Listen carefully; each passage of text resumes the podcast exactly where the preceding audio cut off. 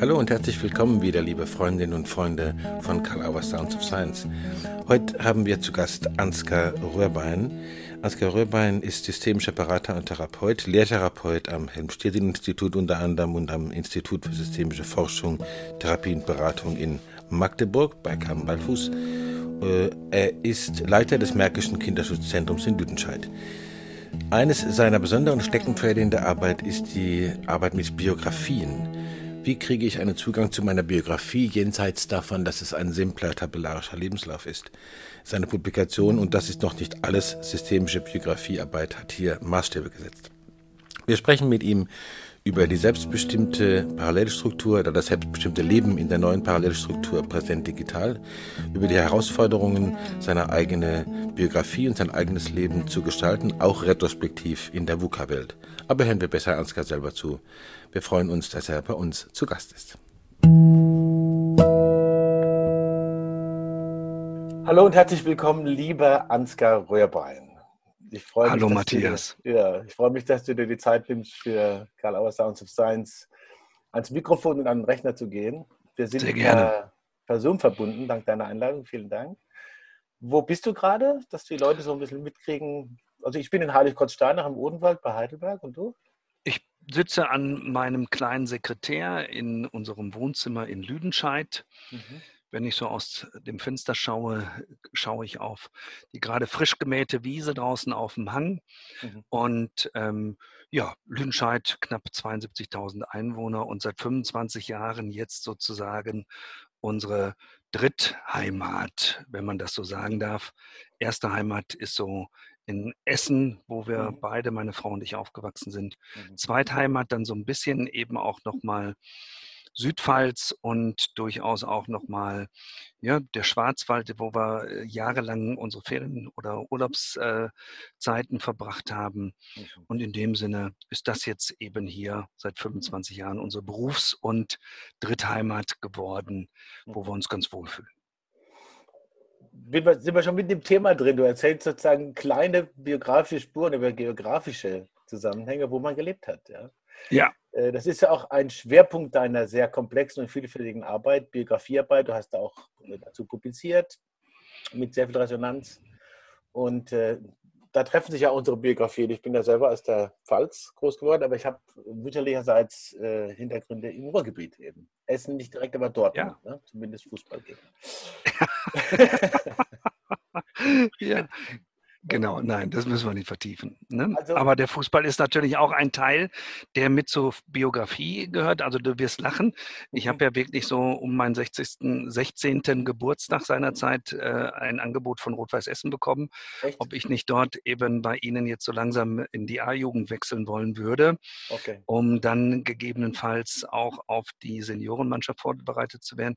Ich habe mich dann dagegen entschieden und äh, bin über diese Entscheidung nach wie vor ganz glücklich, weil ich glaube, der Profifußball wäre nichts für mich gewesen, sondern die anderen Dinge, die anderen Kontexte, in denen ich dann, glaube ich, nochmal ganz hilfreich sein konnte, ähm, sind gut gewählt.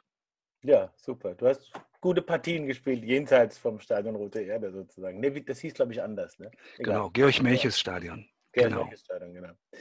Biografiearbeit. Also ähm, da wird ja viel darüber gesprochen und der Begriff der Biografie steht auf vielen Büchern von irgendwelchen Leuten, die Biografien schreiben. Ähm, aber bei, bei, dir hat Biografiearbeit ja einen professionellen Kontext in Psychotherapie, Beratung, Begleitung von Familien, Einzelnen. Und da denke ich, steckt ja was Interessantes dahinter, was man nochmal klären muss. Was, was ist eine Biografie eigentlich, jenseits dessen, was man im Regal stehen hat? Was unterscheidet eine Biografie von einem Lebenslauf? Ist, ist, ist, ist da, da ist ja irgendwie ein Unterschied drin, oder? So wie ihr das versteht.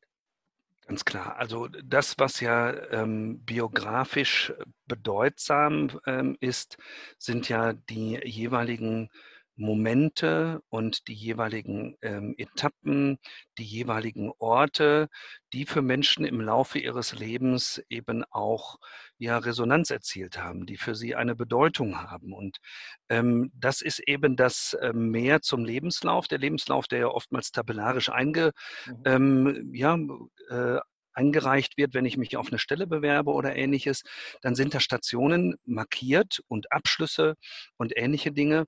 Und die Frage ist, ähm, welche emotionalen Verknüpfungen habe ich denn selbst als Mensch zu diesen jeweiligen Stationen, zu diesen Orten, zu diesen Phasen? Und das, was eben die Biografie ausmacht, sind die jeweiligen emotionalen Bedeutungsgebungen. Mhm. Und die können sich natürlich im Laufe der Zeit verändern. Ja, du hast eben schon mal im Vorgespräch kurz davon gesprochen, dass ja Gunther Weber selbst auch so gesagt hat, ja, ich habe heute nicht mehr die Biografie oder die Kindheit, die ich vor zehn Jahren hatte mhm. und vermutlich werde ich in zehn Jahren wieder eine andere haben. Das heißt, unsere unsere Blicke und unsere Rückschau auf bestimmte Momente verändern sich auch mit einer Distanz dazu. Mhm.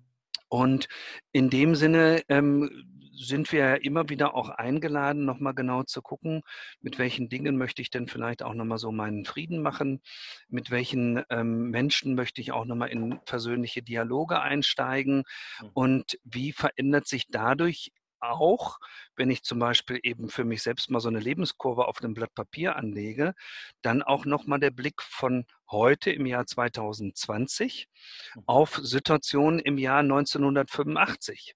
Mhm.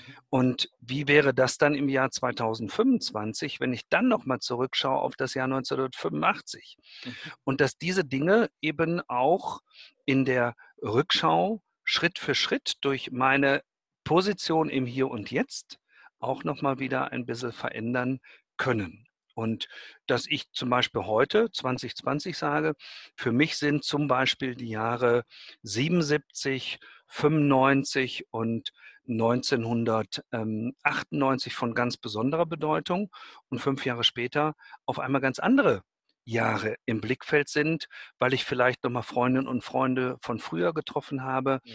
weil mir auf einmal nochmal eine Prüfungssituation von damals nochmal besonders in der Erinnerung ist oder eben auch ich merke, dass ein Verlust aus einem Jahr XYZ heute mich nochmal einholt, wann ich dann auf einmal merke, ach Mensch, diesen Menschen hätte ich eigentlich heute auch immer noch mal gerne an meiner Seite. Mhm. Also äh, kann man sagen, dass sich nicht nur die bei gleicher Erinnerung die Bewertung verändert, sondern tatsächlich auch ein informativer Mehrwert oder eine informative Veränderung kommt. Ich habe hier in der Hand einen Roman, den ich mit 22 geschrieben habe. Den habe ich jetzt wieder äh, mir geholt und es sind Informationen drin, die hatte ich vergessen. Mhm. Und manches, was ich äh, damals beschrieben habe, hat einen neuen Informationswert aus dem, was ich bis jetzt erlebt habe. Also kann man auch sagen, nicht nur die Bewertung ist in, in Bewegung, sondern auch tatsächlich der informative Gehalt, wenn man so will. Kann man das so sagen? Naja, also vermutlich äh, hat es ja was mit diesen Wechselwirkungen zu tun, ähm, dass gegebenenfalls ähm, ich auch zu einem späteren Zeitpunkt anders in der Lage bin, einen, eine Information einzuordnen und auch ihr ähm, einen Platz zu geben und dass ich vielleicht zu früheren Zeiten noch gar nicht ähm, für mich die Bedeutung, die diese Information gegebenenfalls für mich und meinen weiteren Weg hat, noch gar nicht eben so gesehen habe oder noch nicht erahnen konnte. Wie kommt und, man denn? Mh, sorry. Nee, sag, frag euch dazwischen, genau.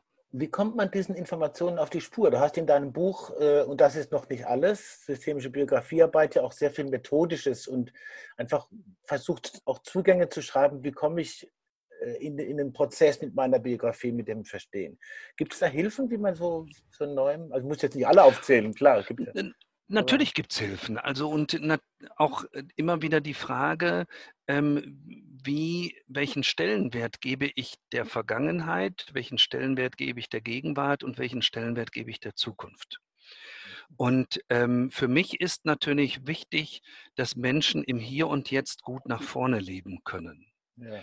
Und ich erlebe immer wieder auch Klientinnen und Klienten, die sozusagen ähm, ja, in der Vergangenheit hängen geblieben sind hm.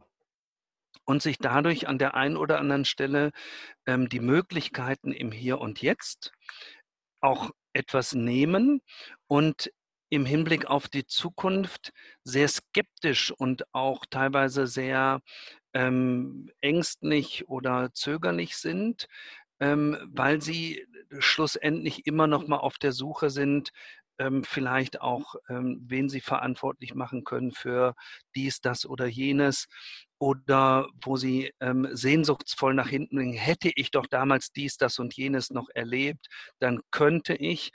Und ähm, ja, in dem schönen Film Das Haus am Meer sagt ja so der Mann dann an der Stelle, zurückschauen ist wie vorausschauen ohne Zukunft. Und in diesem Moment eben ist, mhm. ja, ist, ist ja einfach so viel Kraft drin. Also wie viel Lebensenergie ähm, verwende ich tatsächlich für das Aufarbeiten, für das Bearbeiten, ähm, für das Fragen klären in der Vergangenheit und wie frage ich mich selbst im Hinblick auch auf bestimmte Dinge, die mich ausmachen, so dass ich auch im Hier und Jetzt eben mehr nach vorne schauen kann. Mhm. Und da, glaube ich, sind eben ressourcenorientierte Vorgehensweisen in der Regel ganz hilfreich, mhm. ohne die Herausforderungen oder auch die Kränkungen, die jemand vielleicht in der Vergangenheit erlebt hat, ähm, dadurch zur Seite zu packen. Mhm. Ähm, weil ich erlebe das auch immer wieder, dass ja Menschen, wenn sie sich selbst auch ähm, als wenig gesehen gefühlt haben, schon auch zunächst mal gesehen werden möchten, auch mit dieser Fragestellung oder mit diesem erlebten Mangel. Mhm. Und gleichzeitig zu gucken, was hat es denn darüber hinaus noch gegeben? Mhm. Ja? Welche Menschen sind ihnen denn liebevoll ja, begegnet? Und mhm. welche Menschen haben sie denn auch vielleicht zufällig oder auch in bestimmten Kontexten dann auch nochmal besonders in den Blick genommen? Mhm. Und von wem konnten sie das dann auch zulassen? Mhm. Und was hat sich daraus ergeben? Mhm. Ja, das also so wie die narrative Therapie uns das ja auch schon ein Stückchen auch ähm, lehrt, zu gucken, wie können bestimmte Geschichten, die wir uns dann eben auch immer wieder selbst erzählen oder die über uns erzählt werden, auch in einer gewissen Art und Weise konstruktiv auch umschreiben oder zumindest ergänzend schreiben. Dass wir neue Stränge in den Blick nehmen, mhm. die für uns selbst möglicherweise noch weniger auf dem Schirm sind.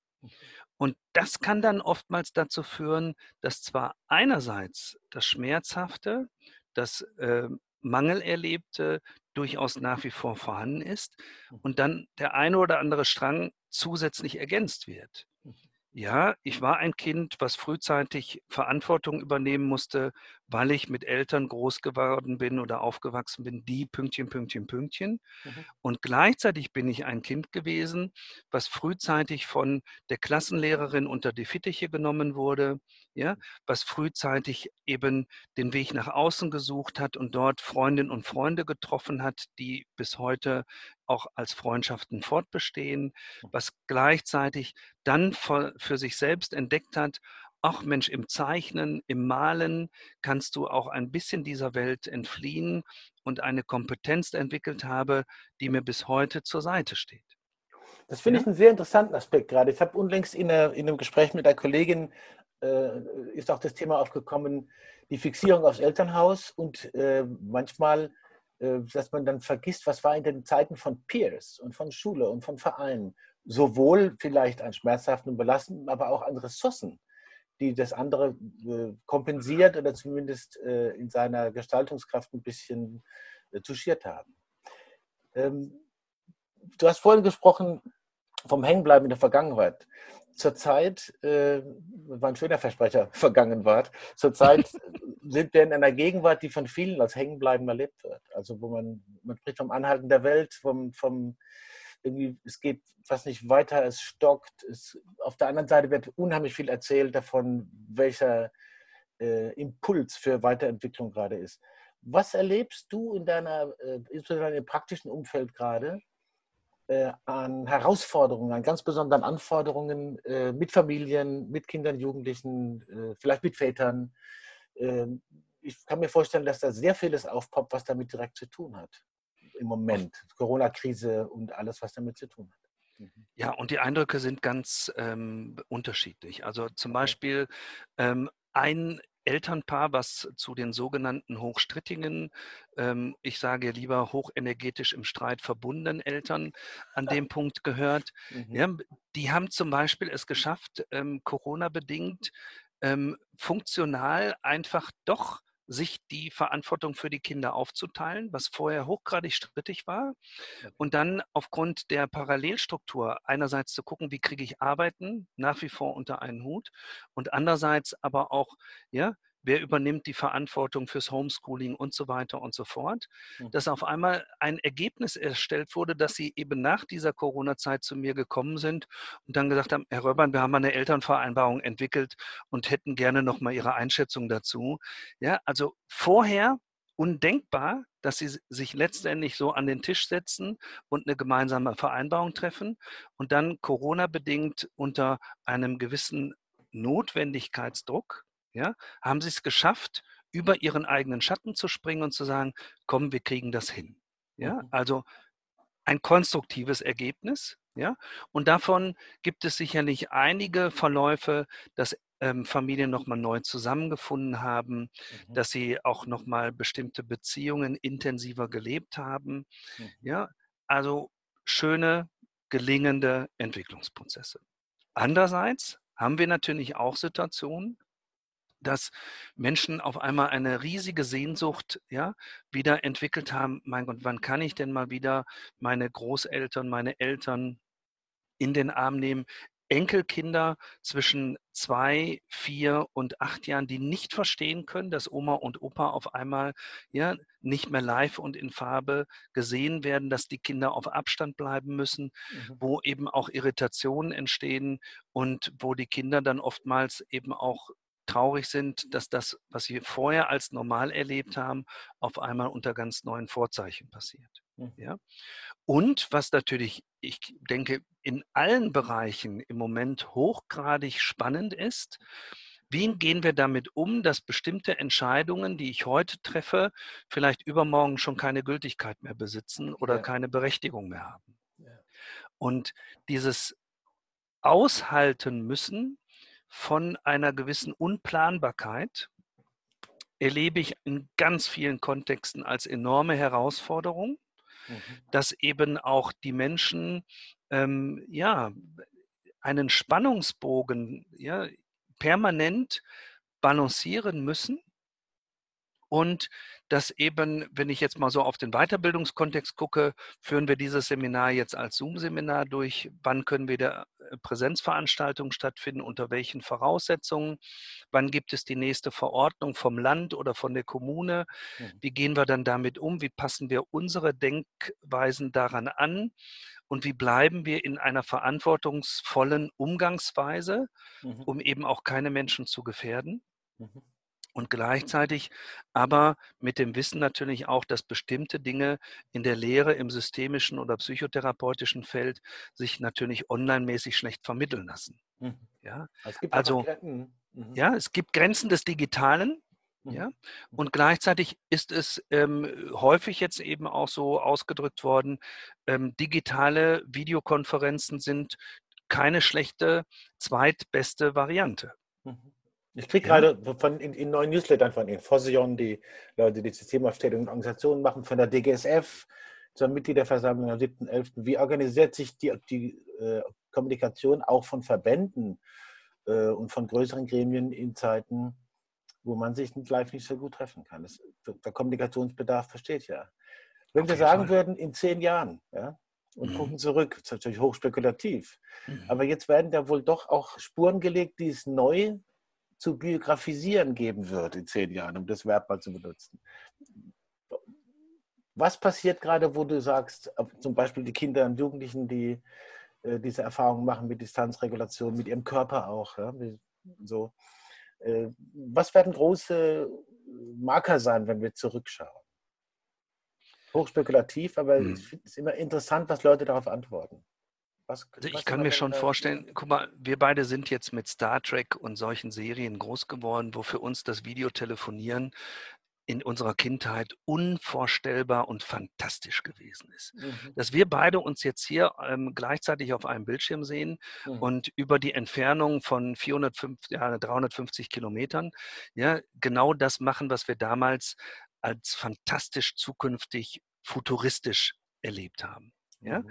so. Mhm. Also das ist sicherlich etwas, ähm, wo man in zehn Jahren drauf gucken wird. Das Zeitalter, in dem Videotelefonie ein normales Maß angenommen hat mhm. und bestimmte ähm, Flüge gecancelt wurden, weil man gemerkt hat, nein, dieses Thema können wir eben auch über eine Videokonferenz ohne Probleme gestalten. Und dort hat ein neues Denken über die Notwendigkeit von ähm, weiten Entfernungen über Flugzeug, Bahn oder Auto zu überwinden, nochmal eingesetzt, was auch für die Umwelt einen wesentlichen Charakter ja, mhm. eben auch hatte. Mhm. Ja, also das könnte ich mir vorstellen, dass in zehn Jahren darüber nochmal so gesprochen wird. Mhm. Ja, ich kann mir auch vorstellen, dass tatsächlich über ähm, darüber in zehn Jahren gesprochen wird, dass eine neue Parallelstruktur sich als selbstverständlich eben entwickelt hat. Mhm. Dass es ähm, eine neue Kombination von Präsenz und Digital gegeben hat und insbesondere wir Deutschen, die wir jetzt ja so nicht so affin waren jetzt mit diesen digitalen Techniken, sozusagen ein bisschen dazu gezwungen wurden. Jetzt setzt euch mal mit da, damit auseinander, ja, mhm. und findet mal Wege.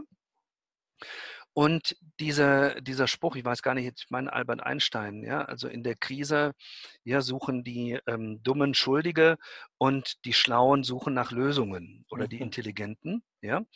ähm, wo, wo dieser Satz auch nochmal eine neue Bedeutung bekommen hat. Mhm. mhm. Also welche ähm, Antworten gibt es auch auf strukturelle Phänomene oder jetzt, dass die Wirtschaft so massiv auch eine Unterstützung auch nochmal von der Politik braucht. Mhm. Ja, dass viele Zweige, die für uns selbstverständlichen Charakter hatten, auf einmal am äh, dabei sind, äh, an den Rand der Insolvenz äh, ja, gedrückt zu werden oder sogar auch ja, die weiße Fahne hissen müssen und sagen, wir geben unsere Gastronomie hier an der Stelle auf.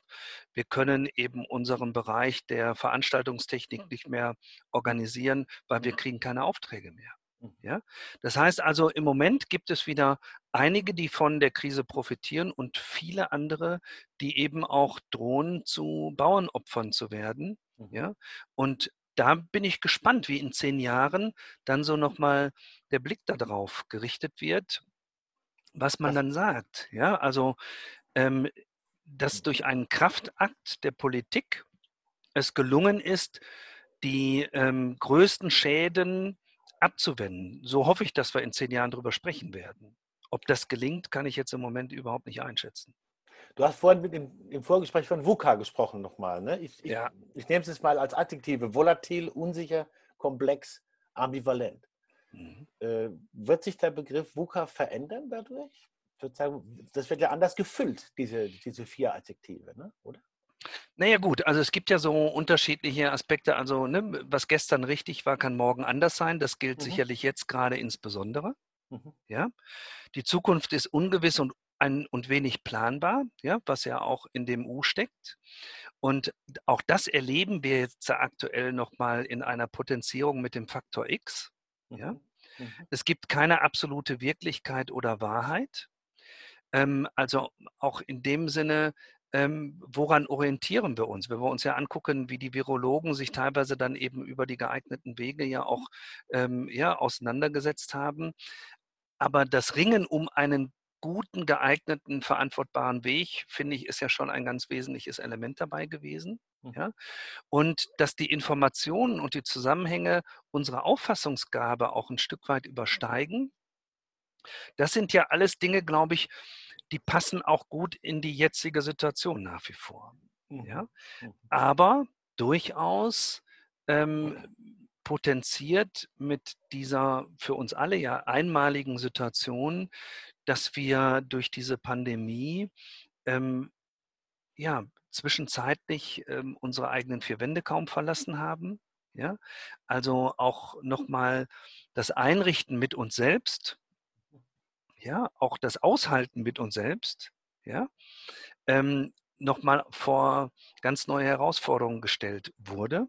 Ja, und auch zu tragischen Situationen geführt hat, wenn ich mir vorstelle, wie viele Beerdigungen stattgefunden haben, ja. ähm, wo viele Menschen ausgeklammert waren. Also, dass tatsächlich eben einzelne Menschen wenig, also wenig Abschied nehmen durften, mhm. ja, wo ihnen also das, was wir ja im therapeutischen Feld wissen, wie wichtig es ist, Rituale zu pflegen, mhm. ja, und diese Dinge auch ähm, bewusst umzusetzen, dass das auf einmal ähm, quasi zwangsweise verboten war und nicht umgesetzt werden konnte. Also da ist auch an der einen oder anderen Stelle nochmal eine Menge Tragik drin, mhm. wo ich mir schon vorstellen kann, dass auch das ähm, nochmal gut aufgefangen werden muss. Ich wollte gerade sagen, da gibt es ja eine Möglichkeit, das aufzufangen, so wie es in früheren Zeiten auch schon war. Man muss es nur an die richtigen Leute und Konzepte geraten. Das war jetzt kein Werbeblock, sondern nee. ganz genau. tatsächlich, genau. es gibt ja Erfahrung damit. Ne? Lass mich noch äh, zwei Fragen stellen, kurz. Ich gucke so ein bisschen auf die Zeit. Äh, Mach das. Leider, mhm. das ist immer eine ganz furchtbare Rolle. Ähm, eine Frage ist in Bezug auf die in, in zehn Jahren die ähm, doch eher an, an offene Auseinandersetzung orientierten Gesellschaften wie eher demokratisch verfasste Gesellschaften. Ich würde mal behaupten, Sie haben im Moment eine, eine gute Chance zu zeigen, worin gerade darin Ihre Kraft liegt, Krisen zu bewältigen. Würdest du dem zustimmen? Ja, da würde ich dir zustimmen. Eher diktatorischen. Mhm.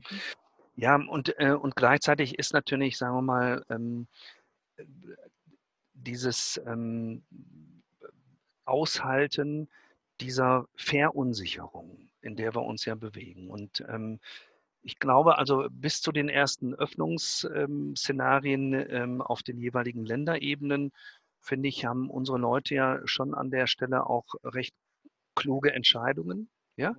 immer wieder auch getroffen. Und die Frage der Beteiligung, die sich jetzt auch wieder so stellt, wie werden, wie fühlen sich die Menschen mitgenommen? Mhm. Ja, da sind wir ja dann eben auf einmal auch hochpolitisch. Ja. Und ähm, wie gelingt es, ähm, Wege zu schaffen, also über Petitionen, über ähm, Fragen, ja, ähm, von den kommunalen Wegen über die Länderwege hin eben auch zu, bis hin zu der Bundesregierung. Und da hoffe ich natürlich, dass eben ähm, alle Politikerinnen und Politiker sich dieser Verantwortung auch bewusst sind mhm. und dass sie eben das, was für uns ja im therapeutischen Feld immer ganz klar und ganz äh, selbstverständlich ist, die Notwendigkeit der Transparenz dass das eben wirklich gut umgesetzt wird, ähm, weil wenn die Menschen das Gefühl haben, dass bestimmte Entscheidungsprozesse äh, und Wege für sie nicht plausibel sind und nicht nachvollziehbar sind, ähm, dann erzeugt diese Verunsicherung, glaube ich, ähm, schnell auch wieder Ärger, ähm, ja, das Gefühl, nicht mitgenommen zu werden von Willkür und ähnlichen Dingen. Mhm, ja? Und da haben wir natürlich zum Glück dann eben auch nochmal unsere Gerichte, die ja dann das eine oder andere auch nochmal überprüfen. Ja, mhm. auch da in dem Zusammenhang nochmal wieder hochgradig spannend, ja, dass ich eben auch wirklich, ich kann ja, ja, ganz klar das Ganze nochmal von einem Gericht überprüfen lassen, wenn ich mich jetzt zu sehr eingeschränkt fühle oder ähnliches.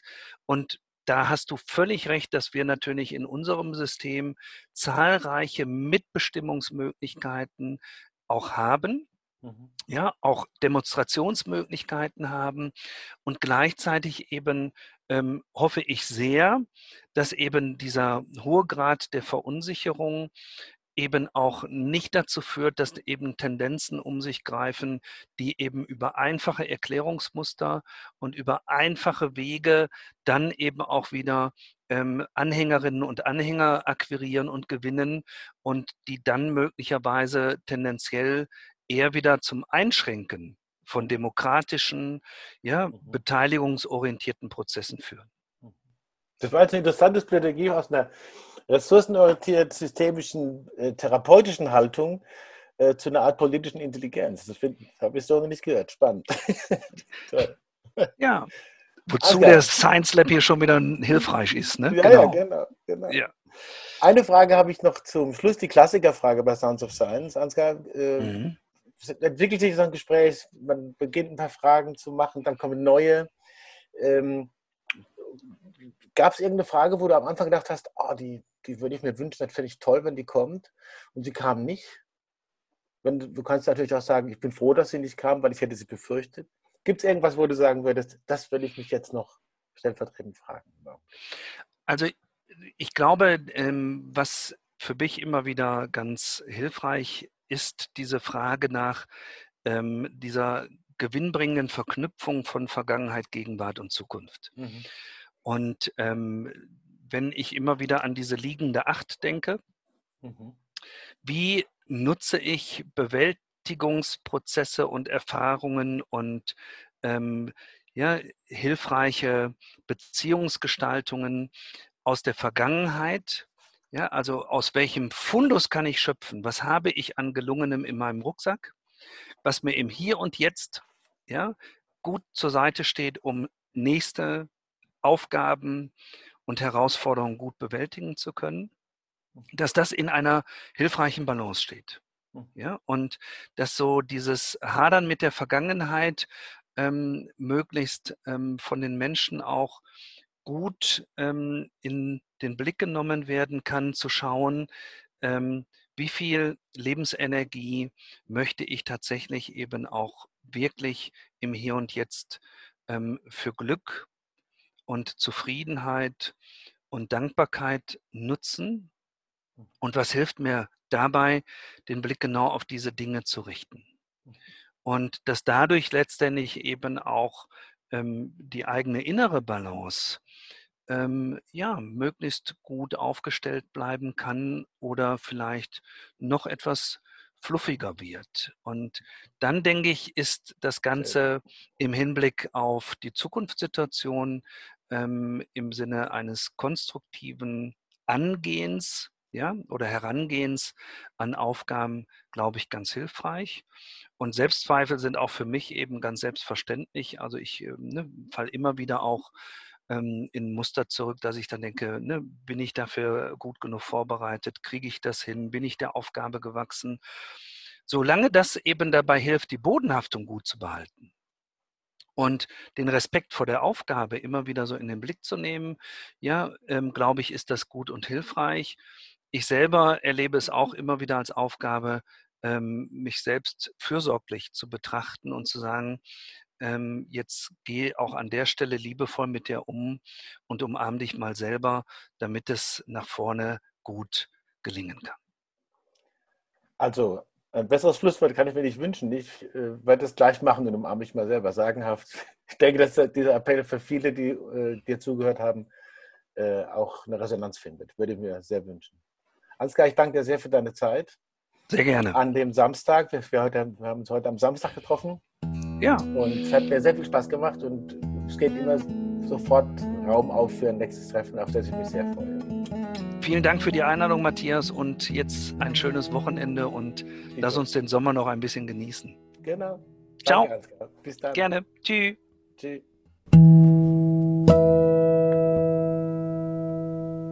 Wir dürfen also gespannt sein, welche Vergangenheit wir gehabt haben werden in zehn Jahren und ob sich die Vergangenheit, von der wir bis jetzt glauben, dass wir sie hatten, nochmal ändern wird. Ein sehr spannender Gedanke. Wir haben in der nächsten Zeit zu Gast Carmen Ballfuß, Agnes Kaiser-Reckers, Susi Signer-Fischer, Werner Vogt, sehr spannende Interview- und Gesprächspartner zu so verschiedenen Themen wie Buddhismus, Hypnose, Arbeit mit Biografien noch einmal und Arbeit mit systemischen Fragetechniken und so weiter und so weiter. Eine geballte Kompetenz von Partnern. Denkt dran, uns positiv zu bewerten, wo ihr mehr unterwegs seid, ähm, fünf Sterne oder wo auch immer das jetzt geht. Und denkt dran, am Wochenende gibt es den nächsten Teil von der Autobahn-Universität Einführung in den kritischen Rationalismus von Hans Albert. Schön, dass ihr da seid, schön, dass ihr uns folgt und uns zuhört und unseren Gästen. Und wir wünschen euch eine gute Zeit. Bis zum nächsten Mal. Euer Karl Auer, Sounds of Science.